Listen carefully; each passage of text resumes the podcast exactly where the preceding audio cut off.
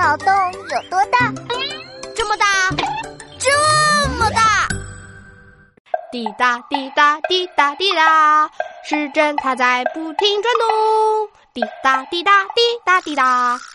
哟，娜娜，今天心情这么好啊？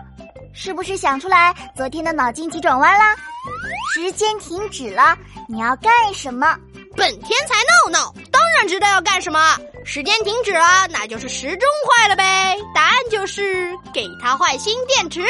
哇，士别三日，当刮目相看。你居然想出这么难的答案呢？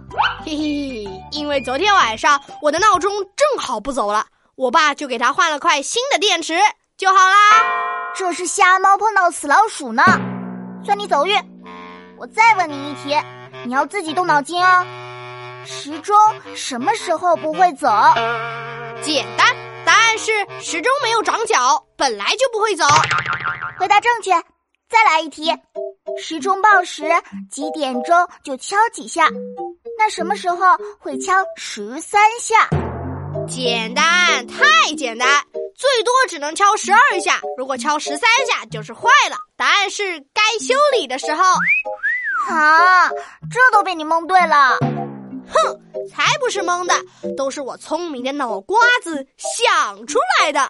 该轮到我考你啦，听好啦，厕所里挂闹钟，猜一个成语。谁上厕所还挂闹钟啊？这到底是什么成语这么奇怪啊？